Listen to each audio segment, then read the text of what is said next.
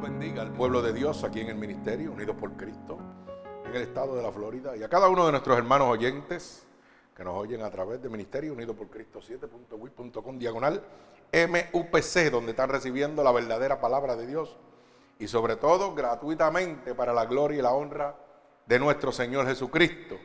Así que en este precioso momento vamos a estar en el libro de Mateo, capítulo 8, verso 23 al verso 27. Repito, Mateo, capítulo 8, verso 23 al verso 27. Y hemos titulado esta predicación, Paz en medio de la tormenta. Mi alma alaba al Señor. Paz en medio de la tormenta. Ya que hemos empezado, ¿verdad? Los principios de dolores, camino hacia la, hacia la gran tribulación. Y cada uno de nosotros estamos experimentando tormentas, ¿verdad? Pero es importante edificar sobre la roca, que es Cristo Jesús, para que estos vientos azoten, oiga, y nuestra casa se quede de pie, nuestro templo se quede de pie, nuestra vida espiritual se quede de pie, no puesto en la esperanza del hombre, sino en Jesucristo. ¿Verdad? Ya que la palabra dice que Él es el camino, la verdad y la vida y nadie podrá llegar al cielo si no es a través de Él. Así que debemos edificar sobre la roca, sobre Cristo Jesús. Mi alma alaba al Señor.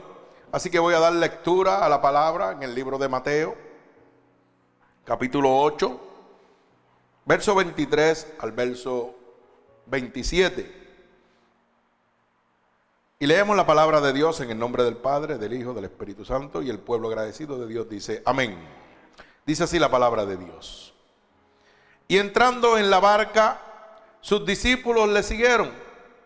Y he aquí que se levantó el mar, una tempestad tan grande que las olas cubrían la barca. Pero él dormía. Y vinieron sus discípulos y le despertaron diciendo, Señor, sálvanos que perecemos. Él les dijo, ¿por qué teméis? Hombres de poca fe. Entonces, levantándose, respondió, reprendió a los vientos y al mal, y se hizo grande bonanza. Y los hombres se maravillaron diciendo, ¿qué hombre es este que aún los vientos y el mal obedecen? El Señor añada bendición a esta poderosa palabra de Dios.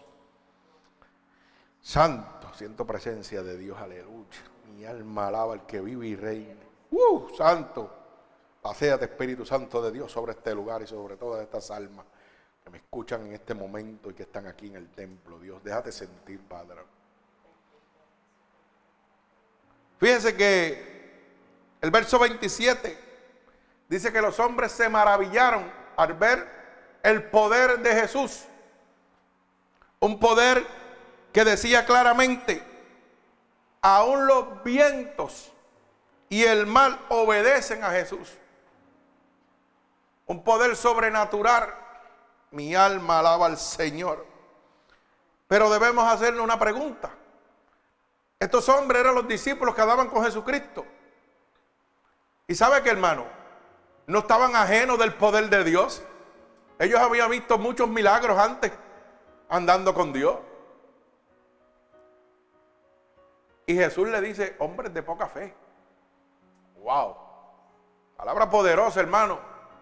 Es que a veces nosotros mismos vemos el poder de Dios al frente de nosotros y seguimos dudando del poder de Dios. Ay, mi alma alaba al Señor. Y el Señor nos tiene que estar diciendo la misma palabra a nosotros, hombres de poca fe. En cosas tan pequeñas como lo que estás viendo, estás dudando cuando he visto milagros más grandes que eso. Eso mismo le sucedió a los discípulos, eso mismo nos está sucediendo a nosotros. Mi alma alaba al Señor. Fíjese que esto sucede cuando el Señor llama a sus discípulos y entrando en, en la barca toman los mares para pasar al otro lado, ¿verdad? Y dice que se levantó una tempestad. Pero en medio de esa tempestad el único que tenía calma, ¿quién era? el maestro. Dice que dormía en medio de la tempestad. Pero sus discípulos estaban siendo atormentados. Como somos atormentados cada uno de nosotros hoy en día con diferentes situaciones en nuestra vida, con diferentes ataques del enemigo. Pero no cogemos el ejemplo de Dios. ¿Y por qué nos atormentamos? ¿Sabe por qué, hermano? Porque no confiamos en Dios. Tan sencillo como eso. Sabemos que hay un Dios, vemos su poder, pero cuando llega, limitamos el poder de Dios. En vez de decirle a nuestra situación o a nuestro problema, problema, mira qué grande es el Dios que yo tengo. ¿Mm? Nos pasamos diciéndole a Dios, Dios mira la situación y el problema que tengo. Cuando usted declara eso, usted sabe lo que está haciendo. Oiga, está disminuyendo el poder de Dios. ¿Por qué? Porque no está confiando en Él. Está como los discípulos. Ven la tempestad y se toman miedo, toman, temor, tienen temblor. Pero ¿y el que está con ustedes? Dice la palabra claramente, ¿verdad? Que Dios es más grande que cualquier situación, que cualquier adversidad. Un Dios que abrió los mares para libertar al pueblo de Israel no puede resolver una pequeña situación suya. Mi alma alaba al Señor. Un Dios que sanó a la mujer del flujo de sangre con un solo toque. ¿Mm? Pero no puede resolver una simple situación suya. Un hombre que levantó a los paralíticos, que le dio vista a los ciegos,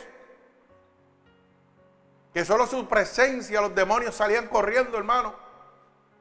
Y decían a los, mismos demonios, decían, déjanos ir a ese atro de cerdo. O sea, no nos atormente. El mismo demonio reconocía su poder y nosotros, los humanos, su creación máxima, no reconocemos su poder. Dudamos de su poder. Mi alma alaba al Señor. Cuando los mismos principados, potestades, legiones reconocen el poder de Dios. ¿Y qué pasa con su creación máxima, que somos nosotros, su imagen y semejanza? ¿Por qué dudamos del poder de Dios? Cuando los mismos demonios reconocen la autoridad de Dios. Mi alma alaba al Señor. Oiga bien, dice la palabra claramente que Jesús en medio de la situación descansaba. Se supone que nosotros si el Espíritu de Dios está dentro de nosotros, también descansemos en medio de la tormenta. No importa la adversidad. Como dice la palabra, ¿verdad? En, los dos cimientos. Y vino la tempestad. Y vinieron los vientos. Pero como yo estaba edificado sobre la roca, sobre Cristo Jesús, mi casa no se cayó. ¿Mm? Pero hay de aquel que edifica sobre la arena Vienen los vientos, vienen las tempestades y dice que su ruina fue de gran manera. Hay veces que nosotros edificamos a media, pero no podemos edificar a media, hermano. Porque el enemigo está atento y se conoce todas las cosas. Y dice, ¿por aquí voy a atacar? Porque este no está completo todavía. Gloria al Señor Jesucristo. Mire también, como dice en el libro de, de Marcos, otra versión, ¿verdad? Donde dicen, aquel día cuando llegó la noche, libro de Marcos capítulo 4, verso 35 en adelante, en aquel día cuando llegó la noche les dijo, pasemos al otro lado. Y despidiéndose a la multitud, le tomaron como todos estaban en la barca. Y dice, y había también con él otras barcas. Pero se levantó una gran tempestad de viento y echaba las olas en la barca de tal manera que ya se anegaba. Y él estaba en la popa durmiendo sobre su cabezal. Y le despertaron y le dijeron, maestro, ¿no tienes cuidado que perecemos? Y levantándole respondió al viento y dijo al mar, calla y enmudece. Y cesó el viento y se hizo de gran bonanza y les dijo, ¿por qué estáis así de amedrentados? ¿cómo no tenéis fe? Mi alma alaba al Señor. Fíjese la palabra que dice claramente que cuando la tormenta se levantó, los discípulos le hacen una pregunta a él claramente. No tienes cuidado que perezcamos. O sea, como quien dice, no te importa que nosotros perezcamos en este momento. En medio de la tempestad los discípulos lo único que estaban viendo era su muerte, su destrucción. Pero no estaban viendo, oiga, con quién andaban, con el grande y poderoso. Y eso no sucede a nosotros cuando llega la adversidad. No, nos enfocamos en el problema, no en la solución. Teniendo la solución de frente, que se llama Jesucristo. ¿Acaso la palabra no dice todo lo puedo en Cristo que me fortalece? Filipenses 4:13. Dice claramente todo, oiga, todo, no dice algunas cosas. Todo lo puedo en Cristo que me fortalece. Pero es una mera palabra porque la leemos y no la vivimos. Lo mismo le sucedía a los discípulos después de ver tanto el poder de Dios. Decían, oye, y a ti no te importa que nosotros perezcamos, mira esta tormenta. ¿Mm? Pero hay dos contradicciones ahí. Ellos sabían que Dios tenía el poder y la autoridad. Pero su fe no estaba basada en Él. Estaban en lo que veían. Y la fe es la certeza de lo que yo espero, la convicción de lo que no se ve. Ellos no veían Oiga, en ningún momento que los mares iban a cesar. Ellos estaban mirando que se iban a morir. Pues entonces no había fe. El grado de fe yo era ninguno, cero. Se olvidaron de que el grande y poderoso, por eso se sorprenden cuando el grande y poderoso manda a cesar los vientos y los mares. Y ellos mismos exclaman, ¿y quién es este hombre? ¿Mm? ¿Quién es? O sea, después de haber visto otras naciones milagros y prodigios de Dios, todavía se preguntan que quién es Dios. Que los mares y los vientos lo obedecen. Así hay muchos cristianos hoy en día, hermano. Que después de ver el milagro de Dios de frente de usted, de ver lo que Dios está haciendo, todavía se preguntan quién es Dios. Y usted sabe cómo se pregunta cuando dice Dios lo hará o no lo hará. Cuando empieza una duda. Mi alma alaba al Señor. Cuando la duda pega a llegar a su corazón, usted está diciendo simbólicamente quién es Dios. Dios no tiene poder, no tiene autoridad ninguna. Mi alma alaba al Señor. Por eso yo me gozo cuando las cosas son adversas y Dios, mire, va transformando y va mostrando. Y a fuerza de cocotazo nos enseñan. ¿Mm? Y hay que gozarse cuando vemos el poder de Dios obrando a nuestro favor. Pero hay que temblar cuando vemos la era de Dios también viniendo en contra de nosotros. Así que es mejor estar a cuenta con Dios ahí donde tenemos que estar. En el libro de Marcos, capítulo 4. Mi alma alaba al Señor. Oiga, usted tiene que entender claramente lo que está sucediendo en su vida en este momento, hermano. Cuando llega la adversidad, usted tiene que descansar en Cristo. Totalmente. No importa la tempestad ni los vientos que se levanten, usted tiene que descansar en Cristo Jesús. Totalmente, hermano.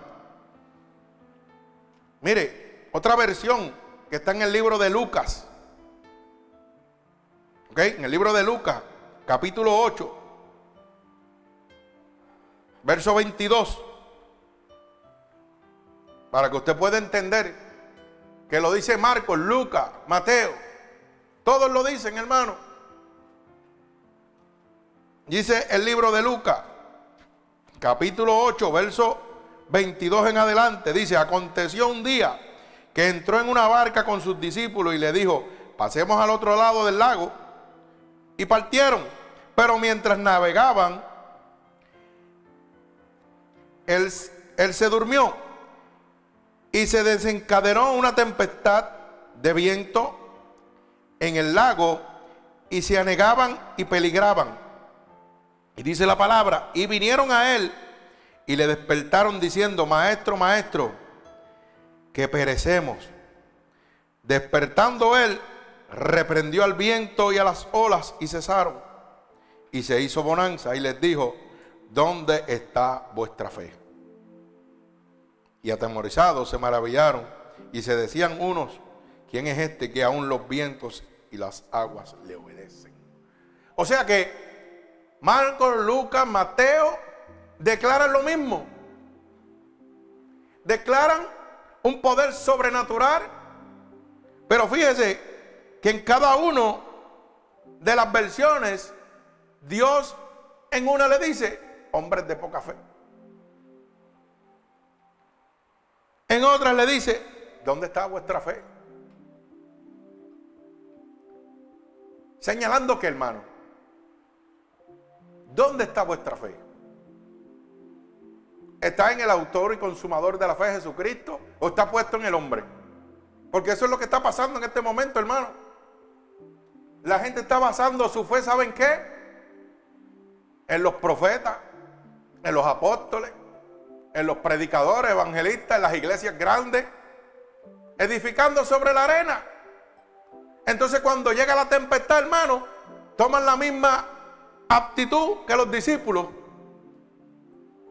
Empiezan a dudar del poder de Dios. ¿Por qué?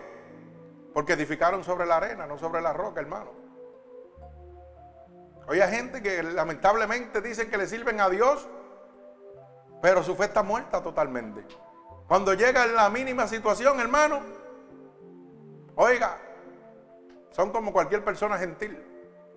No pueden hablar ni dar testimonio del poder de Dios. Y Dios nos está mostrando porque Dios no tiene que hacer un milagro en mi persona.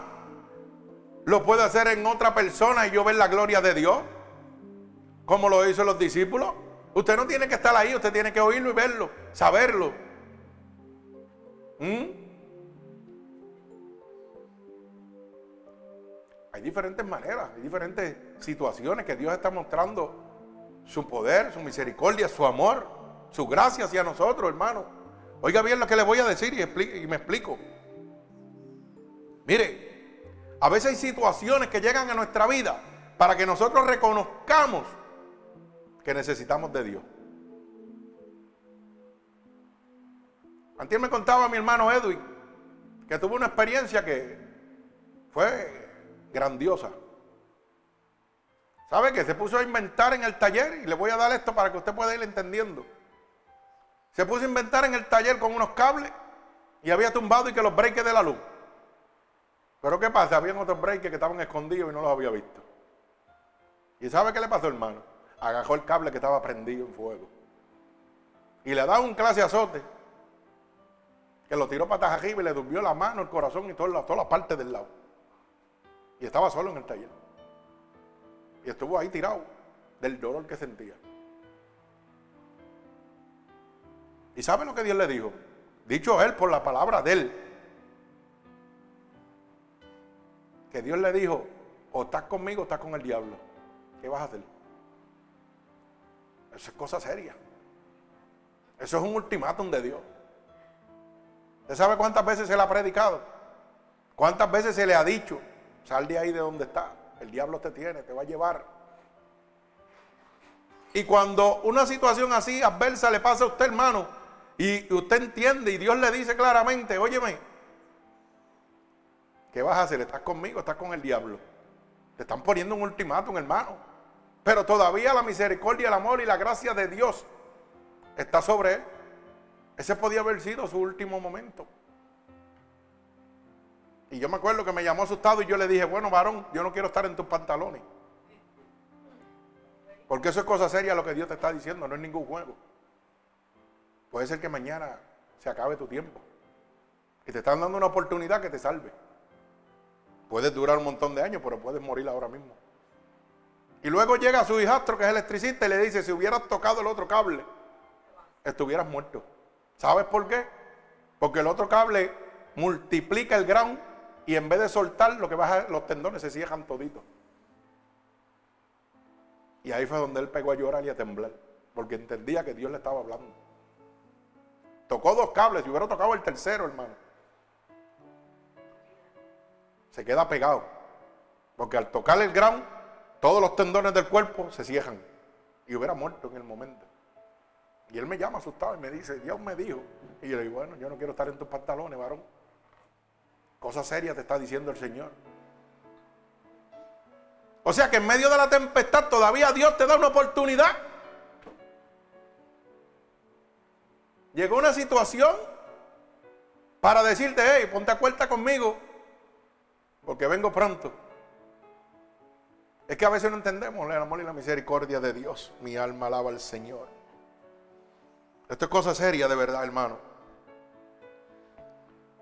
Mire, una tormenta en el mar es algo impresionante, pero hay tormentas que azotan la vida de toda persona, que son tan impresionantes como la encontrada en el mar donde se encontraba Jesús y sus discípulos.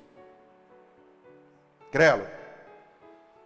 Hay tormentas en la vida de nosotros, hermano, que son igual de impresionantes. Yo no sé si usted ha estado en el mar en medio de una tormenta, yo he estado. Yo he estado en un botecito de 15 pies, un ding y 20 millas adentro, y los mares se han levantado de gran manera. Y es una cosa impresionante. ¿Y sabe lo que pasa por la mente de uno? Voy a morir. Porque ve tan grande el mar y uno en una cosita así en el medio del mar. Y las aguas metiéndose dentro, que el más lindo tiembla.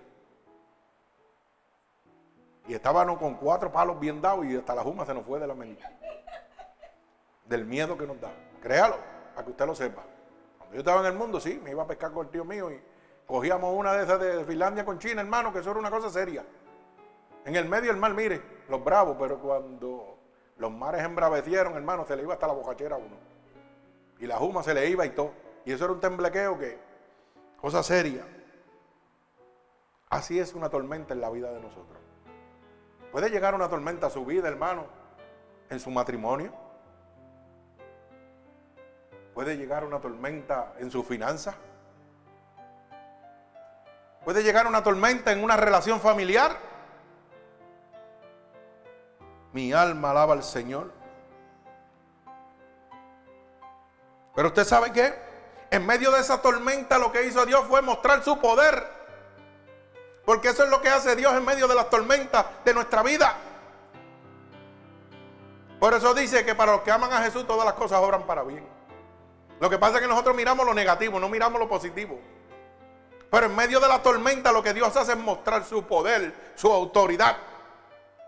Para que esa fe que está en cero, usted pueda subirla. Y hay gente que lo que se pasa diciéndole a Dios, hey, quítame esta, esta situación, esta tormenta de encima. No, no, no, no, hermano. Al revés, dile que la mantenga porque va a poder ver la gloria de Dios. Por eso es que hay gente que no crece, hermano. No pueden crecer porque no ven el poder de Dios. Mi alma alaba al Señor. ¿Usted sabe qué más hace Dios en medio de la tormenta? Jesús calma la tempestad para dar una lección de fe a sus discípulos. En medio de la tormenta, Jesús la calma para que nuestra fe sea aumentada. En aquella época eran sus doce discípulos, hoy somos nosotros sus discípulos. Y en medio de esa tormenta, Dios tiene que producir un milagro, un prodigio. ¿Para qué? Para nosotros empezar a confiar en Él. Porque el ser humano es así. Si no ve, no cree. Mi alma alaba al Señor. Yo puedo ver que Dios sana a Ángel, pero como no lo hizo conmigo, sigo dudando cuando llegue la tempestad. ¿Eh? Dios sana a fulano de estar por allá abajo, pero como no lo hizo conmigo, cuando llega la adversidad, ¿será verdad que Dios lo va a hacer o no va a hacer? Ya matate la fe. Porque la duda es uno de los argumentos que matan la fe. Mi alma alaba al Señor. ¿Y, qué dice la palabra? Sin fe, ¿qué? Es imposible agradar a Dios. Mi alma alaba al que vive y reina. O sea que tiene que haber una tempestad en su vida. Ya sea en su matrimonio, ya sea en su hogar, ya sea en su, en su finanza, en lo que sea, tiene que haber una tempestad. Para que Dios pueda mostrar, número uno, su poder, que es real. Y número dos, darnos a nosotros una lección de fe. Mi alma alaba al Señor, gloria a Dios. O sea que en medio de esta tormenta, el poder y la lección de fe llega a nuestras vidas. Hermano, usted no puede decirle a Dios que le quite la tormenta que está sobre usted. Tiene que decirle, ayúdame a pasar. Dame las fuerzas para pasar esta tormenta. No me la quites porque si no, no veo tu gloria. Mi alma alaba al Señor. Por eso es que yo digo que el verdadero desafío prueba la calidad de tu creencia y revela quién verdaderamente es usted. Cuando llega una situación, ese verdadero desafío, ¿sabe qué? Revela al mundo quién soy yo. Para que usted lo sepa. ¿Quién soy yo con Cristo cuando llega? Porque si yo puedo hablarle en este púlpito grandes cosas, pero cuando llega una situación, usted ve el pastor afligido, destruido por la situación que está pasando. Imagínese usted, ¿a quién usted le va a creer? ¿Ah? Por eso que el pastor tiene que estar cogiendo palos todo el tiempo. El pastor es el, más, que, el más que coge palos. Y el más situaciones que tiene. ¿Por qué? Porque Dios está mostrando su poder y su gloria a través de él. Para que cuando usted vea, me está pasando esto, no, pero el pastor le está pasando peor y yo lo veo siempre gozoso. No le importa lo que esté pasando, siempre sigue para adelante. O sea que el verdadero desafío prueba la calidad de mi creencia, de lo que yo creo en Dios. Y le va a revelar al mundo entero quién yo soy. Porque con la boca puedo decir muchas cosas, pero con mi testimonio voy a decir otras. Yo puedo hablar de las grandezas de Dios. Claro, usted puede hablar de las grandezas de Dios cuando no tiene ninguna situación. Ay, qué fácil, qué bueno, sí. Pero cuando llegan situaciones, usted puede ver, no, yo lo veo con el moco bajado, como dicen en mi pueblo. Lo veo atribulado. Adiós, pero usted no eres cristiano. Y fíjate que el hombre que no es cristiano tiene una situación y está más calmado que tú. ¿Cómo es eso? Explícamelo. Y es triste, hermano. ¿Y usted sabe por qué sucede eso? Porque edificamos sobre la arena y no sobre la roca. Nuestra edificación está sobre la arena, está sobre el hombre, no sobre Dios, el autor y consumador de la fe. Mi alma alaba al Señor. En medio de la tormenta los discípulos pensaban que el fin había llegado. ¿Cuántos de nosotros en medio de una situación pensamos lo mismo?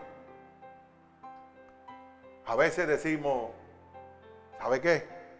La cosa está caliente en mi matrimonio, yo creo que esto se va a acabar.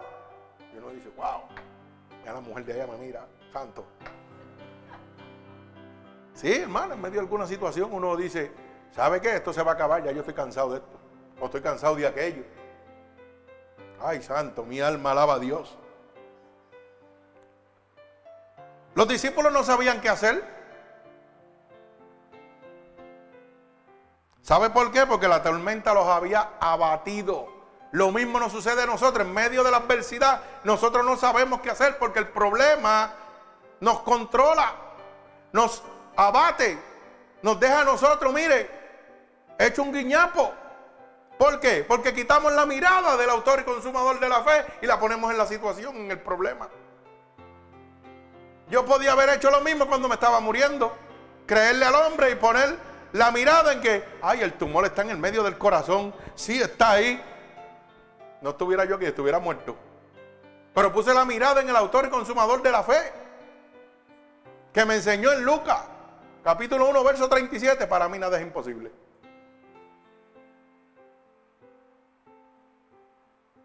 Entonces llegó la tormenta y yo estaba en paz y tenía calma. A pesar de que mi tormenta era que donde quiera que yo iba, los doctores decían, te vas a morir. No podemos hacer nada por ti. ¿Mm? ¿Usted piensa que usted tiene una tormenta más fuerte que esa? Yo creo que nadie la tiene. Nadie la ha tenido. ¿Ah?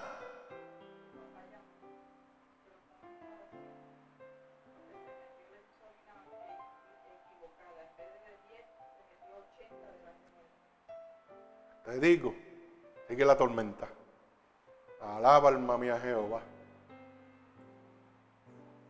Esto es lo que está pasando, hermano, se lo estoy diciendo. ¿Usted cree que el pastor no tiene situaciones? Tiene situaciones. Mire, en medio del culto, una noticia.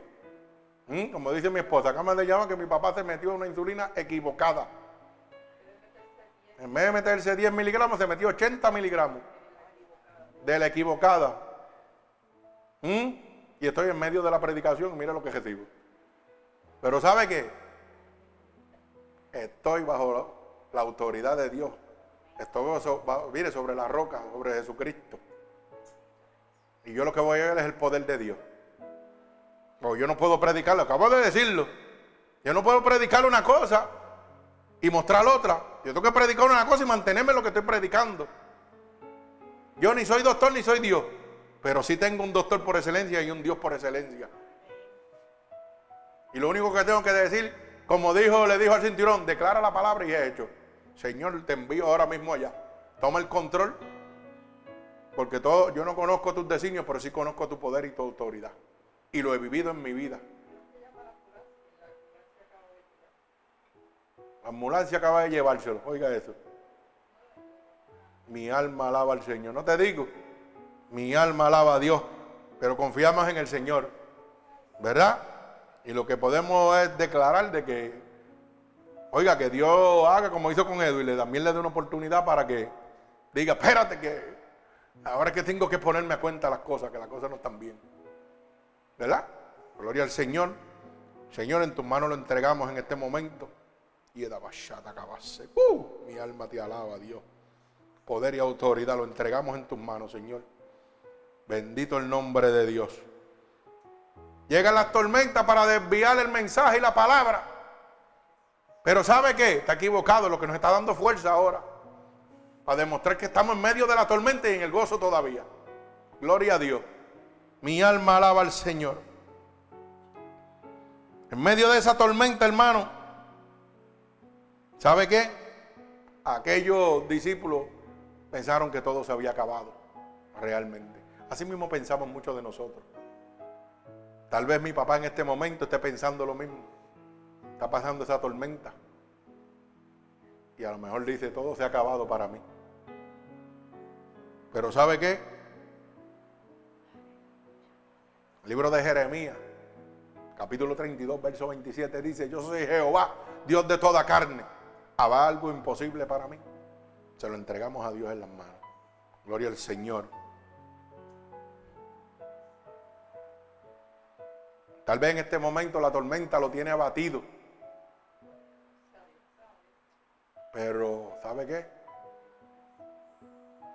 Con un plan y con un propósito. Mi alma alaba al Señor.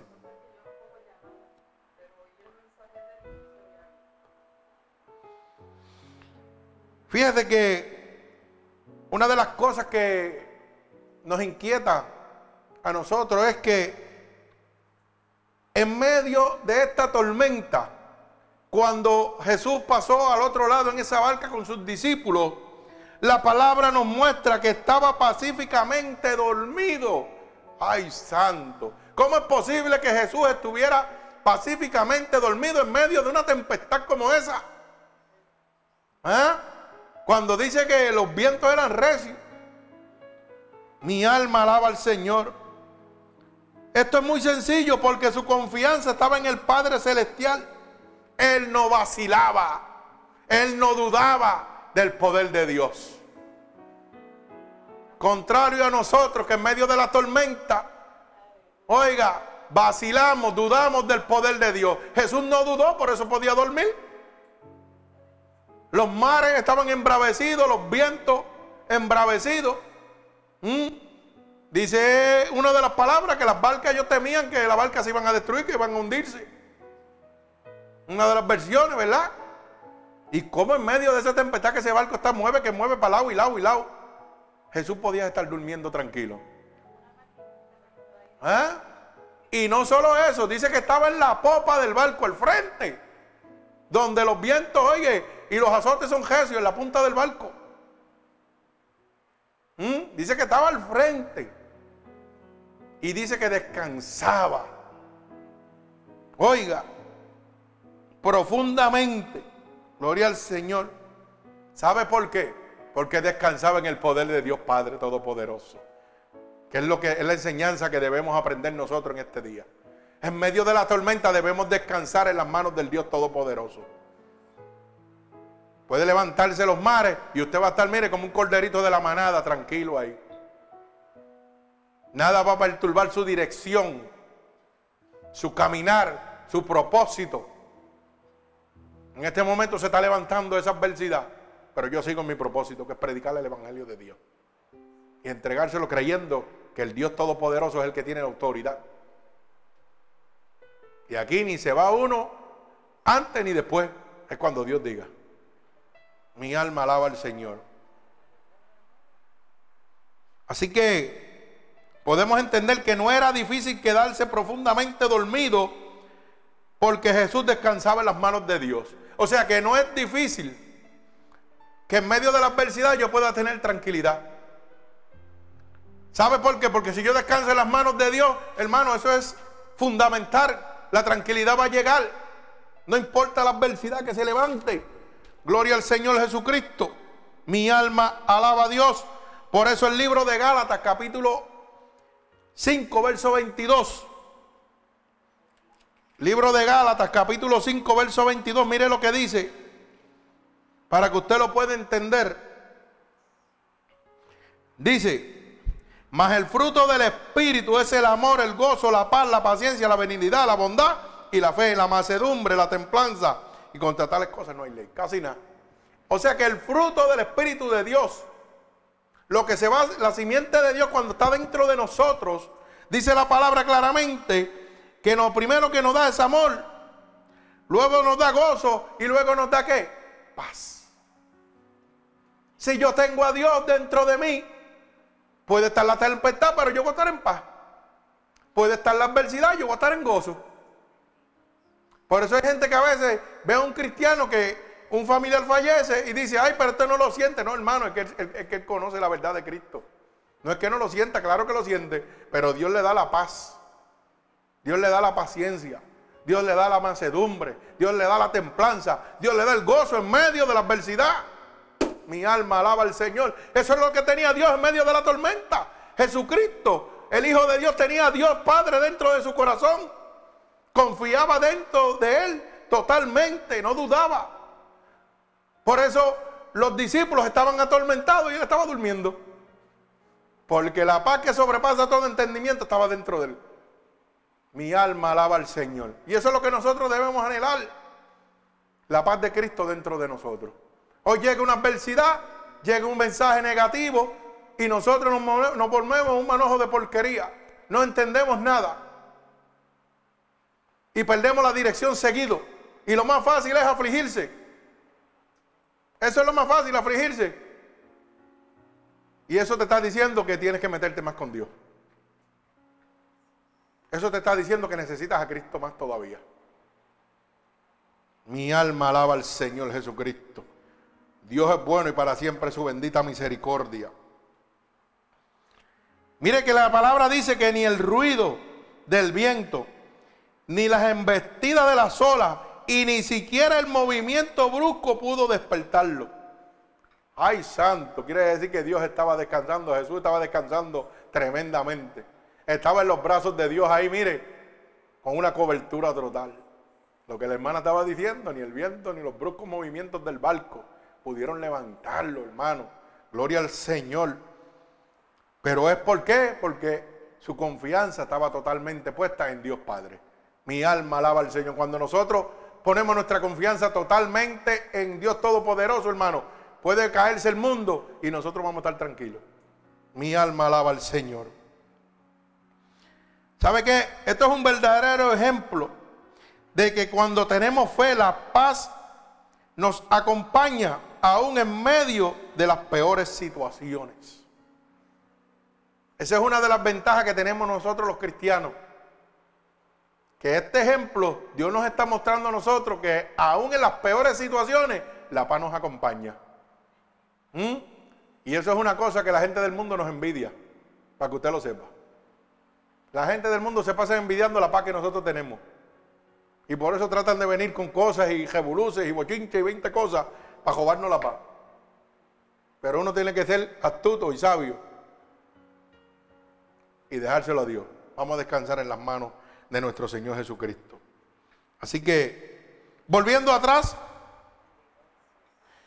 dice la palabra que Jesús fue despertado de su sueño. Y entonces le respondió por su falta de fe. ¿Por qué teméis hombres de poca fe. Cuando despiertan a Jesús los discípulos, Jesús les responde diciéndole, hombres de poca fe. Mi alma alaba al Señor. Teniendo el, el autor y consumador de la fe, el Dios Todopoderoso, de su lado, viendo los prodigios y milagros anteriores ocurridos en su vida y en su caminar con Dios, todavía dudaban. Todavía su fe flaqueaba. Eso nos pasa a nosotros también. Viendo milagros de Dios de frente de usted, todavía usted duda. Y usted sabe cómo usted duda, dice, ¿será verdad o no será verdad? Porque mire hermano, yo a veces voy a algunos sitios a dar mi testimonio y yo veo la cara de la gente. Y yo hago así, mira, así, por encimita. En iglesia hay que de mucho poder y cuando yo estoy hablando el testimonio, veo que diciendo, mira, por encima del hombro, que vaya ese embustero. Pero ese embustero está, vivo. Sí, hermano, porque hay hermanos que dicen eso. Ah, eso es mentira, Dios no lo sabe nada. ¿Y cómo estoy de pie? Ahí están los récords médicos, vaya en contra de ellos.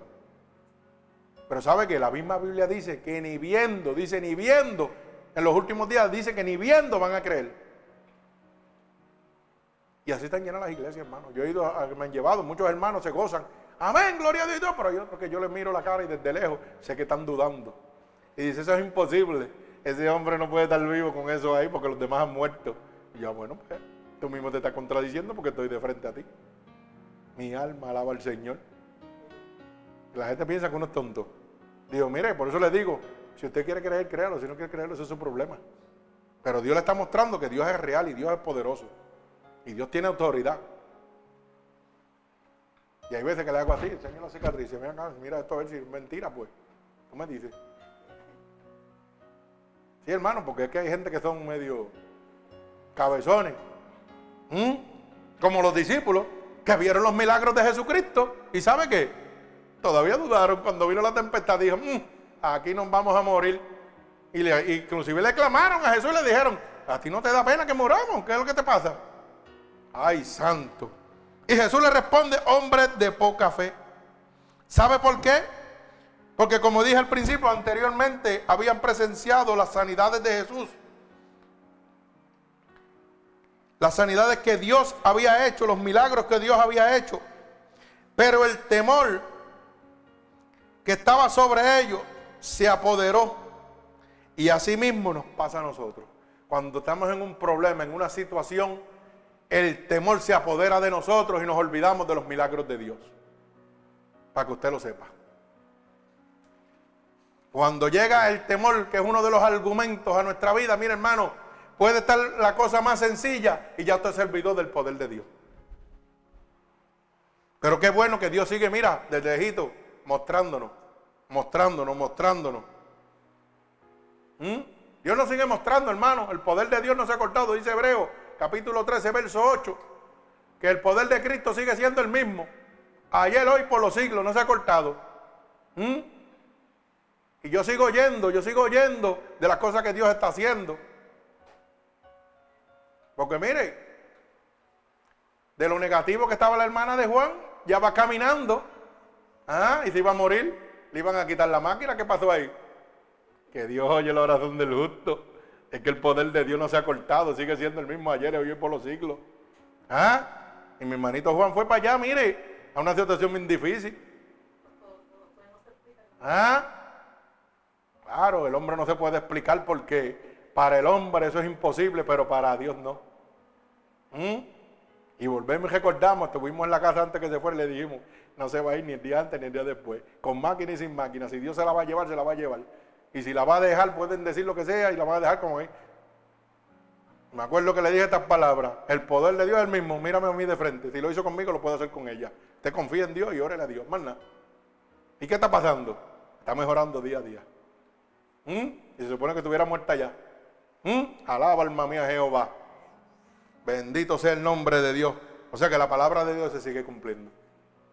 Dios nos está mostrando poder y autoridad y todavía nosotros dudamos. Mi alma alaba al Señor. Por eso yo le digo que hay que matar cinco argumentos Si usted no lo sabe, coge un lápiz y apunte. Si no tiene, pida lo que aquí tengo. Lápiz y papel. Cinco argumentos que matan la fe. Oiga bien, ¿tiene por ahí para apuntar? Alaba alma mía Jehová, pues tenga, déme la hermana aquí, tenga, venga, aquí estamos preparados. Mire, bolígrafo y, papel, apunte ahí, que esto es importante. ¿Sabe por qué? Porque si, si usted no mata estos cinco argumentos, hermano, usted no va a crecer en Dios. Usted se va a caer completamente. A mí, María, ¿qué clase de asistente tengo? Mira eso. Mi alma alaba al Señor. ¿Ah? Bendito sea el nombre de Dios. Cinco argumentos. Dice la palabra que sin fe es imposible agradar a Dios. Y estos cinco argumentos matan la fe. Que es el temor, la excusa, la queja, el miedo, la duda. Alaba alma mía Jehová. Esos cinco argumentos, hermano, matan la fe. El hermano los puso en la pizarra, dice duda, temor, excusa, miedo y queja. Alaba alma mía Jehová. Un hombre que dude, ¿qué fue lo que hicieron los discípulos? Dudaron de Dios. Porque Dios estaba durmiendo en medio de la tormenta. ¿Y qué dice la palabra? Si Dios está conmigo, porque yo voy a temer. Pero ellos dudaron, porque le dijeron, levántate, que perecemos. Ay, Dios mío, santo, mi alma alaba a Dios. ¿Y cuántos de nosotros le decimos así a Dios en medio de la tormenta? Ah, mira, tú no estás haciendo nada, mira lo que está pasando, yo confiando en ti, mira lo que pasó. Mentiras del diablo. Es que la adversidad te puso bruto te puso tonto y perdiste la dirección. En vez de meterte más con Dios, déjate que la adversidad te, deprimiera y te agajara. ¿Y sabe qué? Te encejaste, te buscaste un lugar para ti solo, en la soledad donde el enemigo lo que hace es destruirte. En vez de decirle, con Cristo soy más que vencedor, yo te reprendo, lo que estoy viendo no es, es lo que Dios va a hacer. Mi alma alaba al Señor. ¿Cuánta gente está viviendo así? Mi alma alaba al Señor. Gloria al que vive y reina, gloria a Dios. El temor, que es uno de los argumentos, te hace entrar en pánico y pierdes la calma.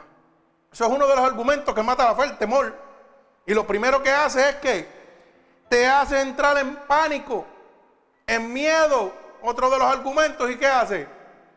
Pierde la calma. Y cuando un ser humano pierde la calma, ¿qué hace? La cosa más tonta que puede hacer sobre favor de la tierra. ¿Ah? Sí, hermano, créalo. Usted no se ha dado eh, cuenta que cuando usted tiene coraje hace las cosas más tontas del mundo.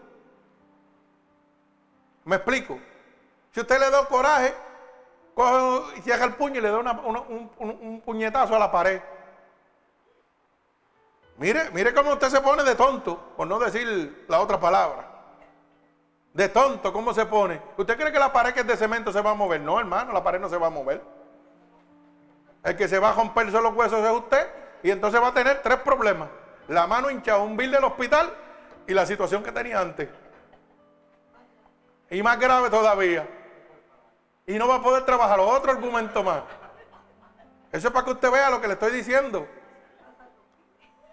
Entonces así sucedió con los discípulos cuando perdieron la paz la tranquilidad, se perturbaron. Dijeron, ay, ¿qué hacemos? Perecemos, pero si tenían a Dios ahí. ¿Por qué no miraron el ejemplo que en medio de la tormenta Jesús estaba durmiendo? ¿Cuál era su actitud si tenían tanta fe en Dios? ¿Acostarse a dormir también?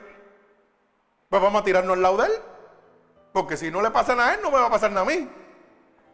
Pero ¿qué ve? El temor vino sobre ellos. Así mismo nos pasa a nosotros en medio de las situaciones, en medio de los problemas. Cuando llega una mala noticia, el temor nos abruma. El temor coge y nos, nos hace muñecos de Satanás. Por eso es que usted en todo momento, hermano, tiene que estar pendiente a los cinco argumentos. Esos cinco argumentos matan la fe.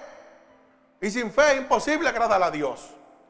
Cuando llega una noticia, cuando llega una noticia, adversa a lo que usted espera, hermano, ahí es donde usted tiene que darle gloria a Dios. Porque en medio de la tempestad es donde Dios va a mostrar su gloria. Ay, qué bueno, llegó esta noticia de que las cosas están mal, que no salieron como yo quiero. Gloria a Dios, porque voy a ver el poder de Dios que se está acercando. Voy a ver la gloria de Dios llegando a mi vida. Mi alma alaba al Señor. No es meterme en una esquina y empezar a llorar y a sufrir. Y diciéndole al diablo, estoy aquí, barátame. Mira cómo estoy, no tengo quien me proteja. Mi alma alaba al Señor. Está tomando la misma actitud de los discípulos que teniendo el poder de Jesucristo. Oiga, hermano, dudaron. Mi alma alaba al Señor. Hoy Dios te dice, hombre y mujer de poca fe. ¿Por qué dudas? ¿Por qué temes? ¿No te he enseñado que en medio de la tempestad, en medio de la adversidad, es que yo muestro mi poder y mi gloria? No, pero queremos estar viviendo el gozo nada más, hermano. Queremos estar viviendo el brinco, el salto en las iglesias. En el brinco, el salto, la comodidad y las canciones. No se ve la gloria de Dios. La gloria de Dios se ve la adversidad como lo tuvieron que ver los discípulos. En medio de esa barca. Que cuando los mares embravecieron, oiga, tuvieron que clamar al Dios Todopoderoso. Mientras él estaba tranquilo, descansando, durmiendo en la proa del barco. Ahí mira, ahí al frente. ¿Por qué no tomaron la misma actitud? Y se acostaron al lado de él. Porque dudaban de él. Eso mismo nos pasa a nosotros. En medio de la adversidad dudamos del poder de Dios. Mi alma alaba al que vive y reina. Gloria a Dios. Así que uno de los argumentos que debemos matar es la duda, la excusa, el temor, la queja y el miedo. Cinco argumentos que matan la fe. Apúntelos en su corazón. Y sin fe no puede agradar a Dios, hermano. Bendito sea el nombre de mi Señor Jesucristo. Recuerde que cuando el pánico llega, perdemos la calma. La única herramienta que tiene Satanás sobre nosotros es robarnos la paz. Después que nos joba la paz, hace con nosotros lo que le da la gana. Así que aneremos el fruto del Espíritu de Dios. Como dice Gálatas capítulo 5, verso 22, que es el fruto del Espíritu de Dios, la paz, la macedumbre, la templanza, el regocijo, el gozo. Mi alma alaba a Dios. Eso es lo que estaba dentro del corazón de, de Jesús. El Espíritu de Dios. Por eso era que podía dormir en medio de la tempestad, hermano. Si usted tiene una tempestad, agájese de Cristo para que pueda descansar. ¿Usted sabe cuánta gente cristiana yo lo oigo que me dicen, ay, yo no puedo dormir? Ay, yo no puedo descansar. Pastor, yo lo que duermo son tres y cuatro horas. Pues tú te falta el Espíritu de Dios dentro de tu corazón. Porque el único que te joba la paz se llama Satanás, que vino a matar, hurtar y destruir. Usted sabe que la mujer mía me dice cajato, yo quisiera tener lo que tú tienes. Porque yo siempre me acuesto a las tres. Siempre a las tres, una, dos y tres, ya estoy dormido. Sí, hermano, eso es así. Ya, eso toco la cama y ese un, dos, tres, ¡fuah! Cuando usted me mira, ya yo estoy durmiendo. ¿Ah? ¿Cierto, falso? Yo no miento. Claro, es así, hermano. Uno, dos y tres. Me cuesta dormir. Se acabó. ¿Y usted sabe cuánta gente está hasta las 3, 4, 5 de la mañana diciendo, ay, yo no puedo dormir? Ay, me molesta esto y me molesta lo otro. Y yo, ay. Pues agájate de Cristo para que tú veas cómo te van uno, dos y tres. Rápido, gozoso. Se acabó el evento, hermano. Y no necesito pastillas, yo no necesito nada. Yo necesito cristomicida. Porque cuando Cristo sabe que me duele, yo le digo, me duele aquí. Ponme una inyección de cristomicida, 500 cc de Cristo, para que usted vea cómo quedó. Y voy para adelante otra vez. Y eso es lo que tenemos que entender, hermano. Confiar en Dios en todo momento. La única solución en medio de la adversidad y la tempestad se llama Cristo Jesús. No hay más nadie. Autor y consumador de la fe. Por eso la palabra dice, sin mí, sin mí, nada puedes hacer. Estás perdido. Totalmente perdido. Gloria a mi Señor Jesucristo. Mi alma alaba a Dios. Pero fíjense que no podemos decir que los discípulos perdieron su fe totalmente, ya que al buscar a Jesús y depender de Él para que los salvara, expresaban su confianza en que realmente los podía ayudar. O sea, la fe no era que no tenían fe, era que la fe no era del grado que necesitaba. Porque cuando vieron que estaban perdidos, Oiga bien, cuando vieron que estaban perdidos, ¿sabe qué sucedió? Clamaron a Dios. Porque ellos sabían que la única manera que podían salir era buscando a Dios. Pero ¿qué sucedió? Que el temor, oiga bien, que el temor y el pánico embruteció su cerebro. Lo mismo que hace con nosotros. Cuando hay pánico y hay temor en nuestra mente, hermano, nuestro cerebro se va a down y nos olvidamos del poder de Dios. Entonces miramos el problema, pero no miramos a Dios. Eso es lo que pasa, hermano, no es más nada. Porque si usted no pierde la conexión con el Espíritu de Dios, ¿sabe qué sucede? Ningún problema lo va a tumbar a usted. Usted va a estar sobre la roca. Va a estar sobre Cristo Jesús. Mi alma alaba al Señor. Gloria a Dios. Estamos en el libro de Mateo. En el libro de Mateo, capítulo 8, verso 23 al 27, que es donde la tempestad, ¿verdad? Jesús sale con los discípulos, gloria al Señor. Y eso es lo que perdemos, la dirección, hermano. Cuando el enemigo nos joba la paz, perdemos la dirección. Entonces ponemos los ojos en el problema y no en la solución. Ponemos los ojos en la tempestad, pero no en el milagro, en Cristo. Mi alma alaba al Señor. Aún como los discípulos se cansaron de ver los milagros de Dios y en medio de una adversidad siguieron dudando. Por eso Dios le dijo, hombres de poca fe. No era que no tenían fe, era que era poca. Entonces Dios tiene que permitir situaciones y tempestades en su vida para que su fe vaya en crecimiento. Pero entonces la gente dice, ay Dios mío, qué problema tengo, quítame este dolor, Señor. No, no, no, no, no, ayúdame a pasar este problema, no me lo quite. Porque si me lo quita no veo tu gloria. Si tú me quitas la situación, el problema que estoy pasando, no veo tu gloria. Mi alma alaba al Señor. Y yo quiero ver la gloria de Dios todo el tiempo. Porque si no hay situación, no hay necesidad. Tú no necesitas nada cuando no hay una, situación en tu vida. Ahora, si hay un problema, tú necesitas algo. Mi alma alaba al Señor. Por eso que los pastores estamos en problemas todos los días. Todos los días y cada segundo de nuestra vida. Estamos con los de nosotros, con los de ustedes y los de los demás. Alaba alma mía Jehová. Gloria al Señor. Pero vemos la gloria de Dios todo el tiempo. Mi alma alaba al Señor.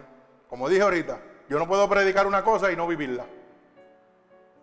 Si yo predico una cosa, tengo que vivirla. Porque el testimonio mío es el que lo va a edificar a usted. Pues si el pastor pudo, yo también puedo. Gloria al Señor. ¿Mm? Pero eso de brincar, saltar, mucho entretenimiento, mucho no, eso no edifica, hermano.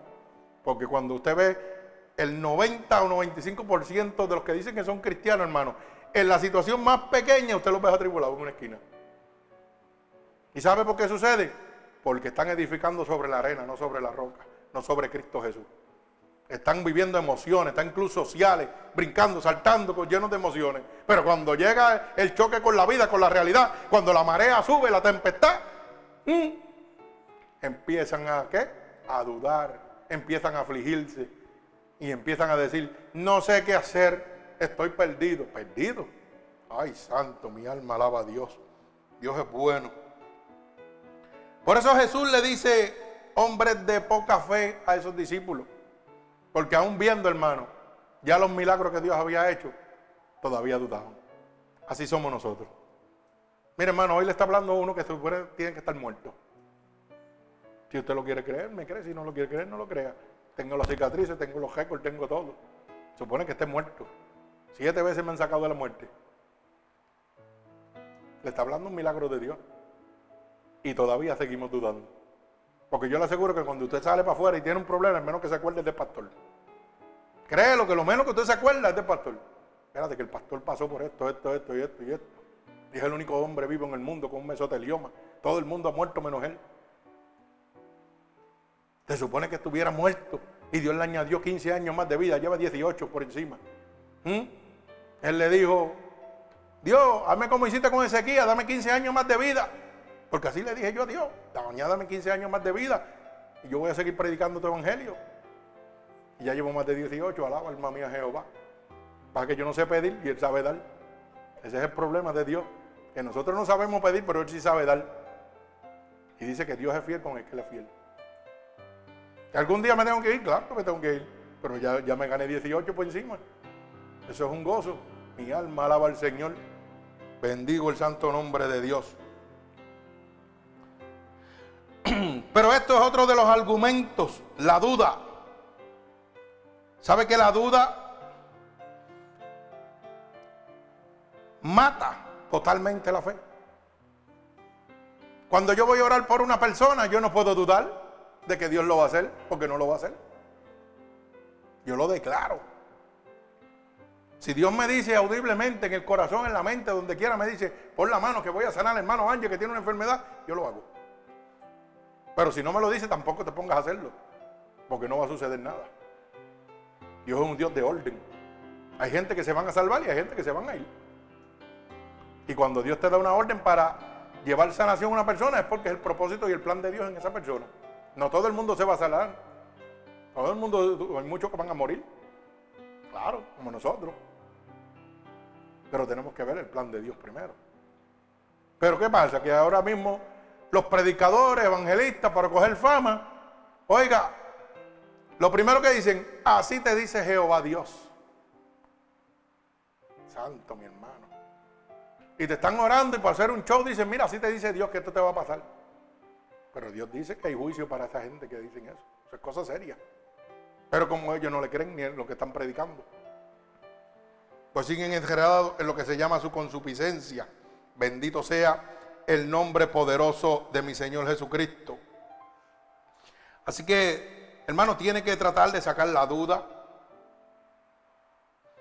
Porque si nosotros pensamos, mire, cuando estos discípulos estaban en la barca y ese mal empezó a subir y los vientos pegaron a azotar, la tempestad era inevitable, la destrucción era inevitable, pero había un hombre que estaba durmiendo. ¿Por qué? Porque su esperanza estaba en quién? En Dios Padre. Era Jesús, pero estaba confiando en Dios Padre.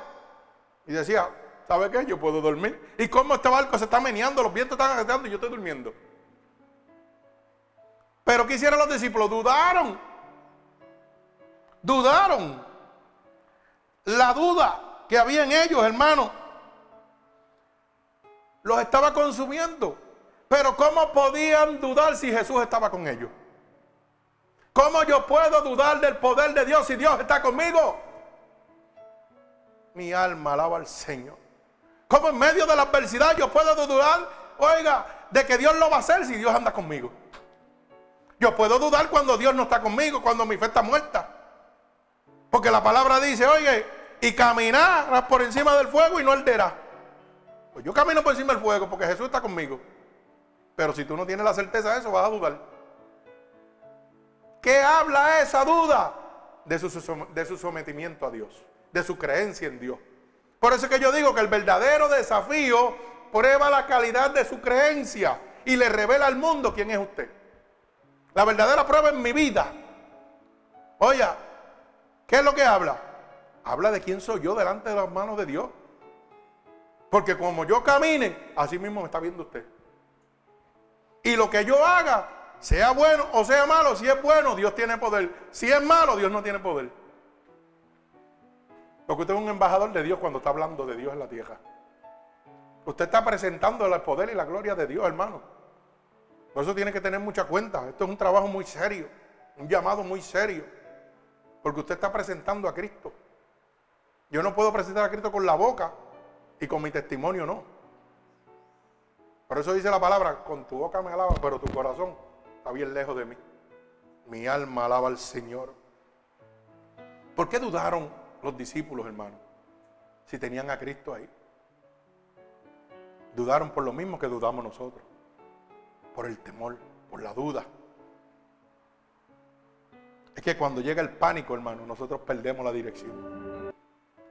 Cuando llega a nosotros ese pánico, perdemos la calma y perdemos toda la dirección totalmente. Por eso es que yo le digo siempre, la única herramienta que Satanás tiene para destruirle a usted es jobarle la paz. Tan pronto le jove la paz, hermano, usted va a estar a las manos del diablo. Por eso dice, resiste al diablo y qué? Y huirá de ti. Cuando el diablo viene a adversar, yo me río. Y sigue tirando hasta que se va. Dice, no, tacho, con este no se puede. Olvídate de eso.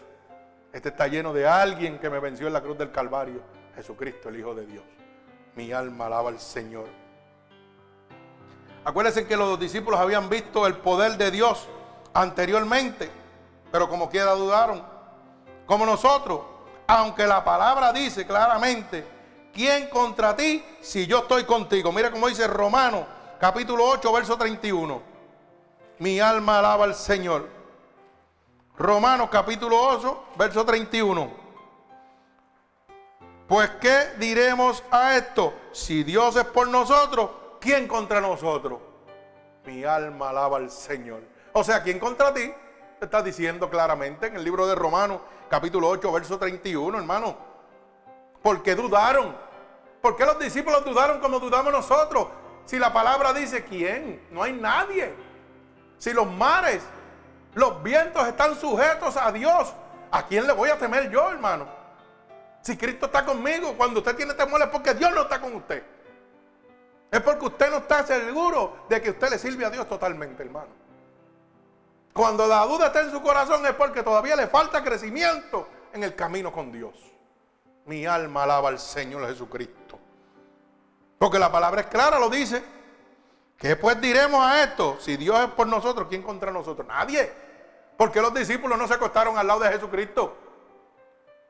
En la barca. Si, oye, Dios le está diciendo, si ustedes están conmigo, mire, nada le puede pasar. Pero llegó la duda. Y así vivimos nosotros también, hermano. Gloria al Señor Jesucristo. La palabra nos dice que con Cristo somos más que vencedores.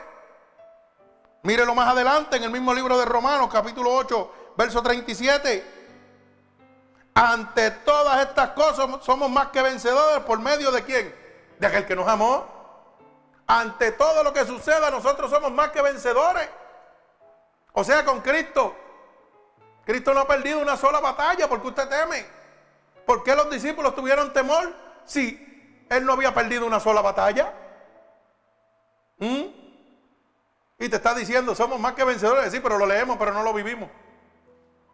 Esto es bien fácil leer la Biblia y no vivirlo. Por eso la palabra dice en el libro de Romanos, capítulo 7, me parece, dice claramente, oiga, que no son los oidores, sino los hacedores. Podemos leer la palabra, pero si no la vivimos, estamos perdidos. Estamos perdidos totalmente, hermano. Así que eso mismo le pasó a los discípulos.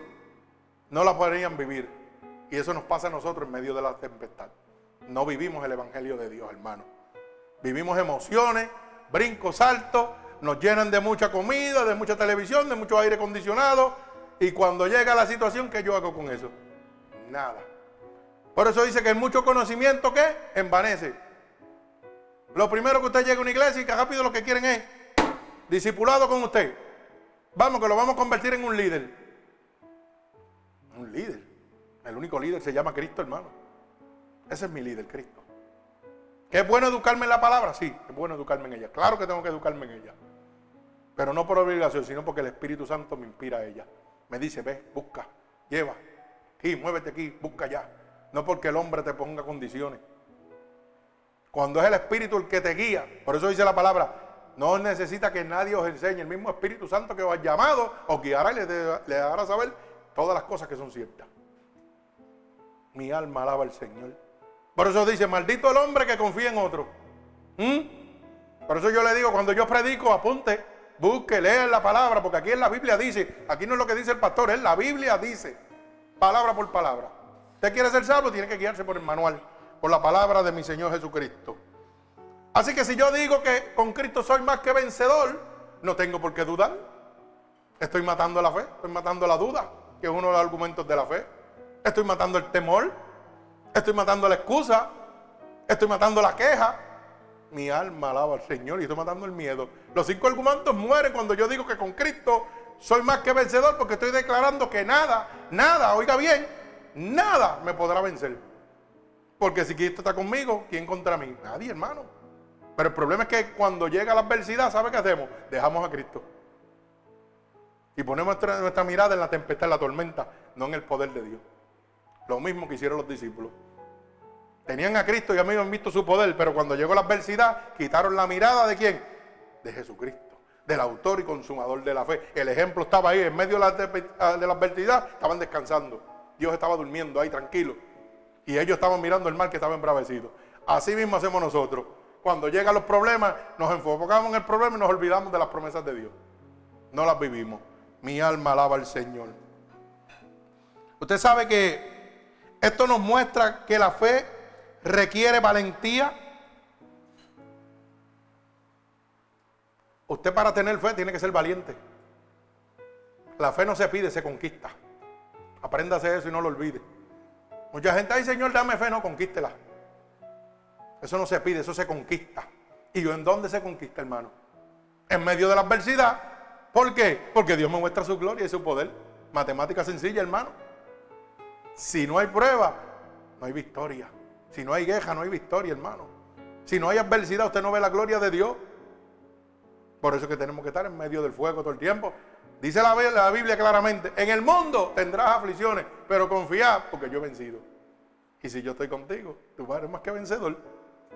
Y Dios te está diciendo que tienes que tener aflicciones todo el tiempo hasta que vaya delante de la presencia de Dios. Lo que pasa es que, mire, esto es bien sencillo para que usted lo pueda entender. Cuando estoy lleno de la presencia de Dios, lleno del fruto del Espíritu de Dios, como dice en Gálatas capítulo 5, verso 22, llega la adversidad y yo voy a estar como hacía Jesús. La marea alta y yo durmiendo. Mm, el mundo cayéndose y yo durmiendo. Tranquilito. ¿Por qué? Porque tengo la paz que sobrepasa todo entendimiento. Eso es promesa de Dios para nosotros. Pero no lo creemos. Hay que vivirlo, hermano. No es leerlo, no es oírlo, es vivirlo. Mi alma alaba al Señor. ¿Usted sabe dónde yo experimenté esa paz que sobrepasa todo entendimiento? Cuando estuve muerto y fue al cielo y volví. Estuve tres días que caminaba por los aires. Pregúntale a mi mujer. ¿Mm? Cuando yo regresé, ¿sabe cómo es? Ella me hablaba y yo. ¿Cierto, falso, hermana? Tres días estuve así. Y ella hablándome y yo.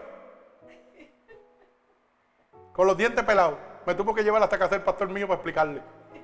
Porque no cabía la paz que yo tenía dentro de mí, no cabía dentro de mí.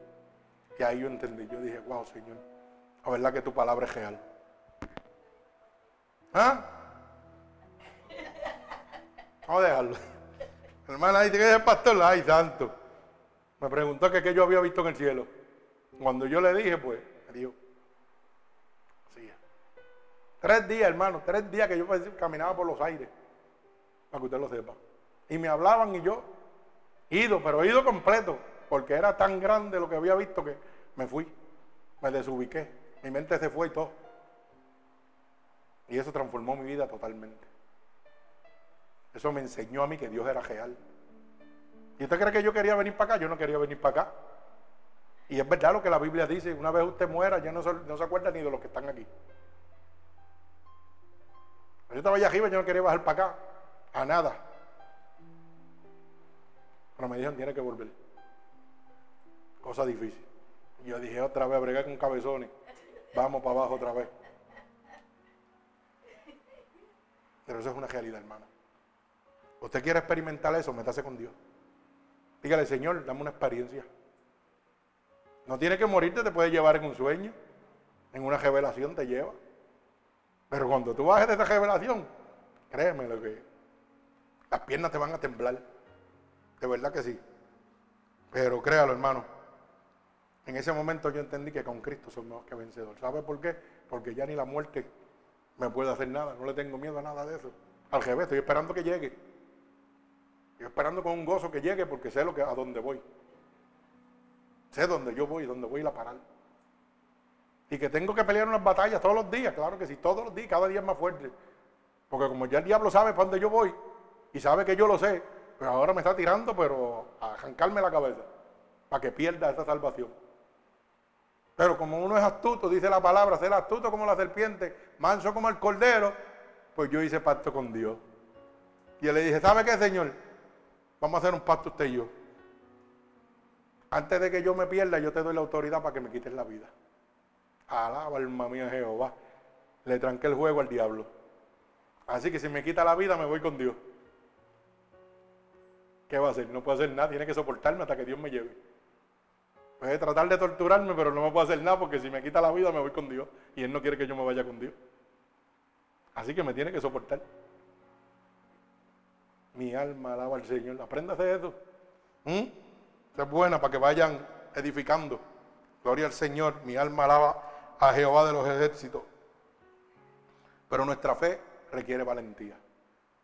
Si usted no es valiente, hermano, solo los valientes arrebatan el reino de Dios, dice la palabra. ¿Verdad? Confiar en Dios implica no dejarse aterrorizar por las dificultades o pruebas de la vida y tener una firme confianza en la providencia de Dios. Y usted dirá, que es la providencia de Dios? Fantástico, la providencia de Dios es el poder de Dios de gobernar todas las cosas, el poder absoluto de Dios que gobierna todas las cosas. No te deje atemorizar por las cosas del mundo. Guíese bajo la providencia de Dios, que significa que Dios tiene el poder sobre todas las cosas que existen. Si usted entiende que Dios tiene el poder sobre todas las cosas que existen, usted va a poder declarar, con Cristo soy más que vencedor. Porque no hay nada que me destruya, gloria a Dios. Nada me puede hacer daño. El mismo Satanás tiene que rendirse a los, entre los pies de Dios.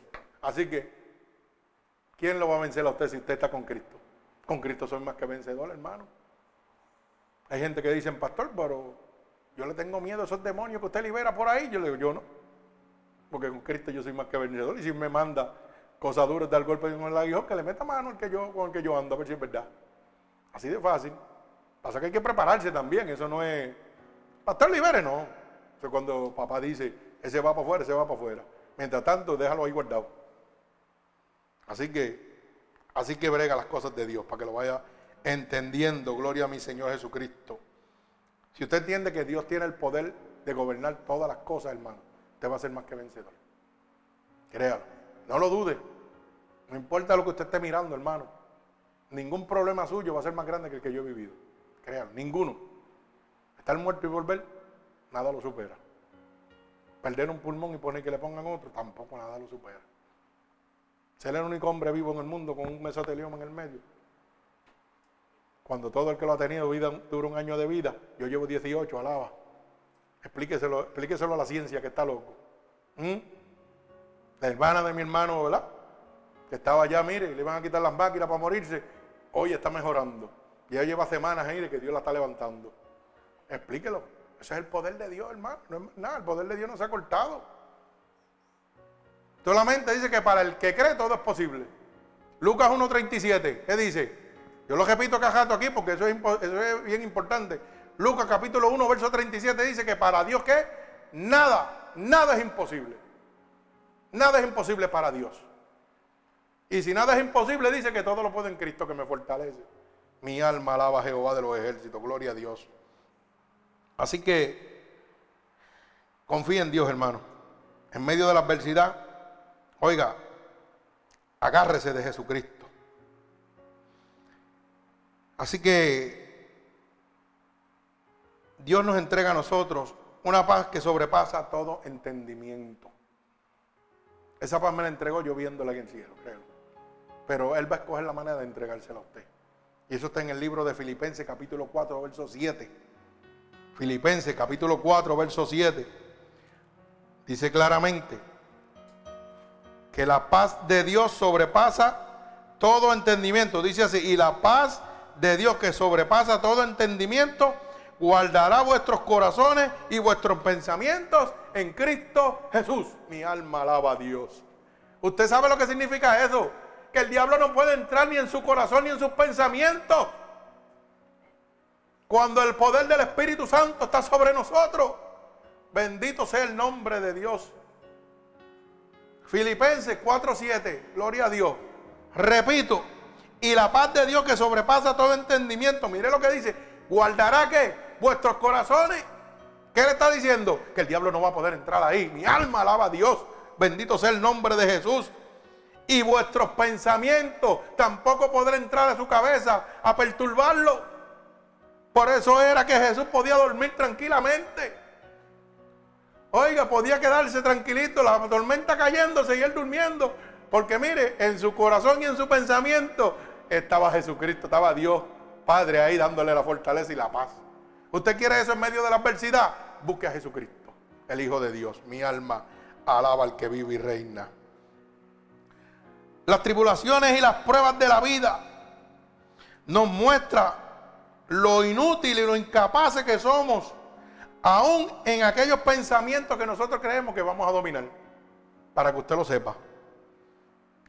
Las pruebas que nos llegan a nuestra vida, lo que nos enseñan a nosotros, hermano, es lo inútil y lo incapaz que es usted si no tiene a Dios. A veces usted piensa que, ah, esto yo lo puedo hacer solo, y cuando viene todo le sale al GB. ¿Mm? Y eso es lo que le dice a ti, lo, lo incapaz que es usted, lo inútil que es usted sin Dios. Y la Biblia lo dice claramente en el libro de San Juan, capítulo 15, verso 5. Libro de San Juan, capítulo 15, verso 5 dice, yo soy la vid y vosotros los pámpanos, el que permanece en mí y yo en él, este lleva mucho fruto, porque separado de mí, oiga lo que dice, nada, nada usted podrá hacer. O sea, usted sin Dios no puede hacer nada, hermano. Está perdido. Totalmente perdido. El que en mí no permanece será echado fuera como el pámpano y se secará y lo recogen y lo echarán al fuego. Sin Dios no podemos hacer nada. Usted puede decir lo que usted quiera, pero sin Dios no podemos hacer nada. Y culmino con este verso. Primera de Juan, capítulo 5, verso 18. para que usted lo pueda entender, que en medio de la tempestad y de la adversidad, solo necesitamos a Dios. Oiga bien, capítulo, primera de Juan, capítulo 5, verso 18 dice, oiga, que cuando el Espíritu de Dios está dentro de usted, el diablo no lo puede tocar. Mi alma alaba al Señor. ¿Ah? ¿Usted sabía eso o no lo sabía? Búsquemelo ahí, primera de Juan, capítulo 5, verso 18, maestro. Porque me gusta que lo lean y lo vean. Gloria a Dios. Dice que nosotros no pecamos, número uno.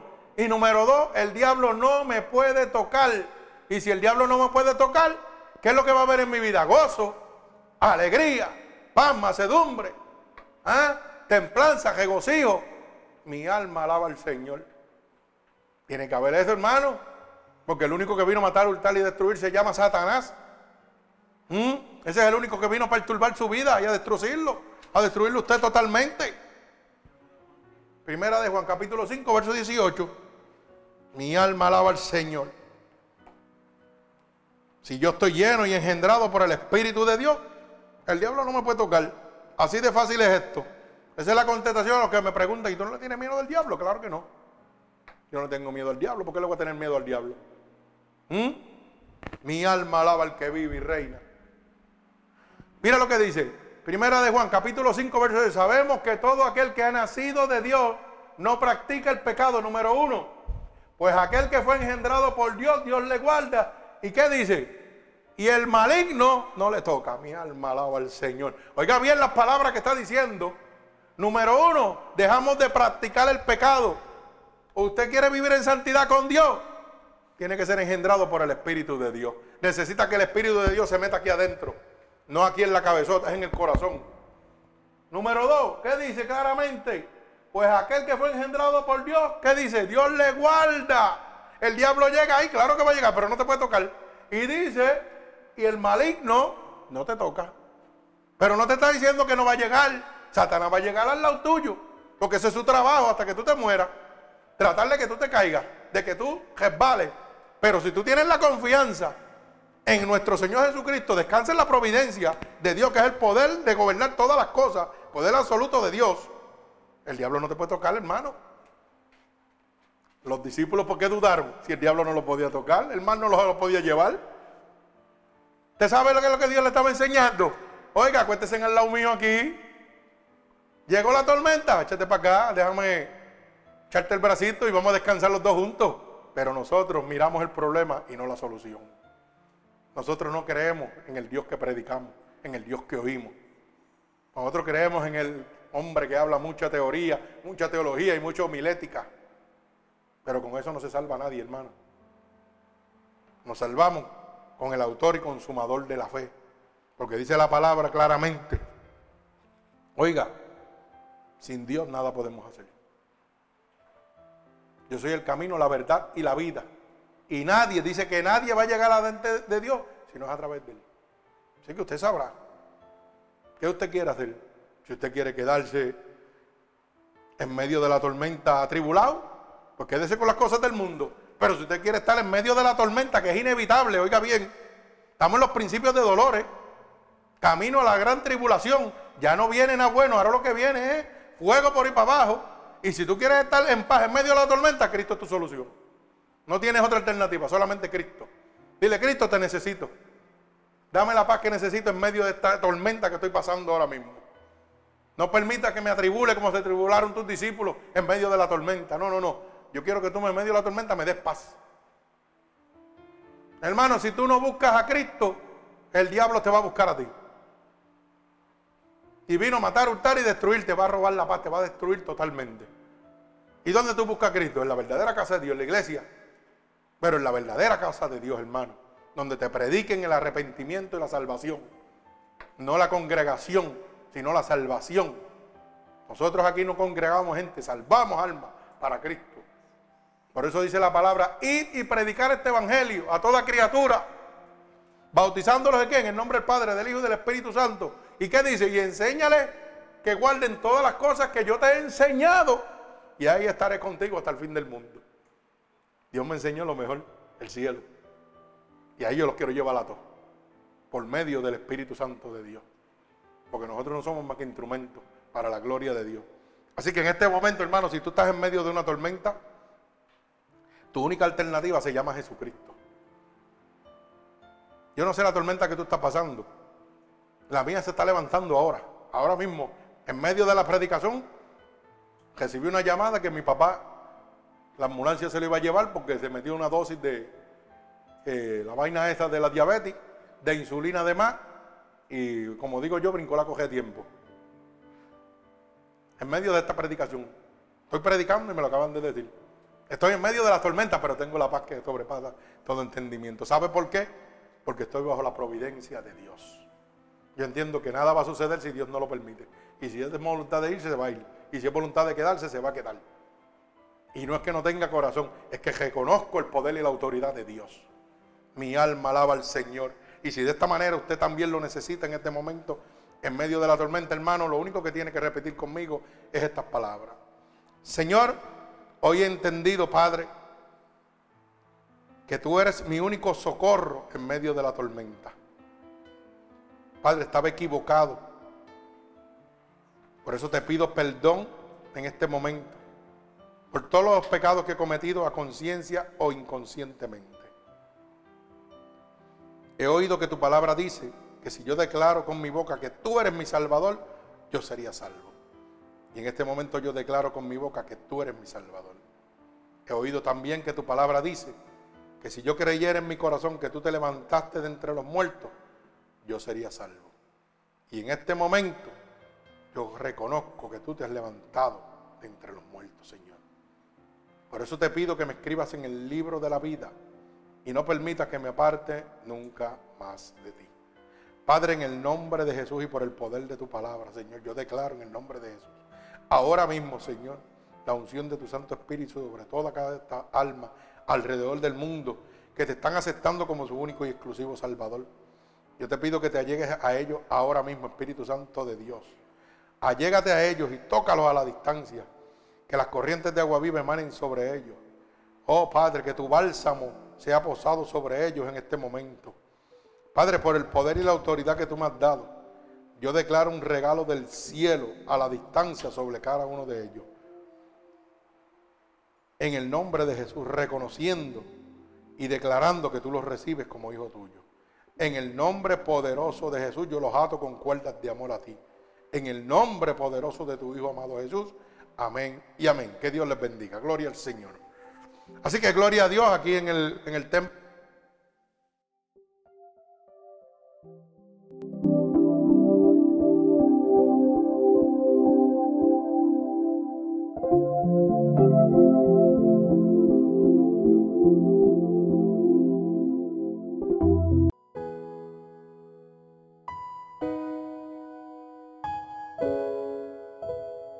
Así que hermanos oyentes, si esta predicación ha sido de bendición para ustedes, puede dejársela gratuitamente a cualquier oyente, amigo, familiar, a través de Unidos por Cristo 7.witsite.com, diagonal MUPC, donde recibe la verdadera palabra de Dios gratuitamente. Recuerde, domingo a las 8, miércoles y viernes a las 8, para la gloria de Dios nos puede escribir a través de nuestro email ministerios unidos por Cristo 7 arroba gmail.com y conseguirnos en Facebook en www.facebook.com pastor.roberto.valentín gloria al Señor para la gloria y honra de nuestro Señor Jesucristo. Así que que Dios me los bendiga grande y abundantemente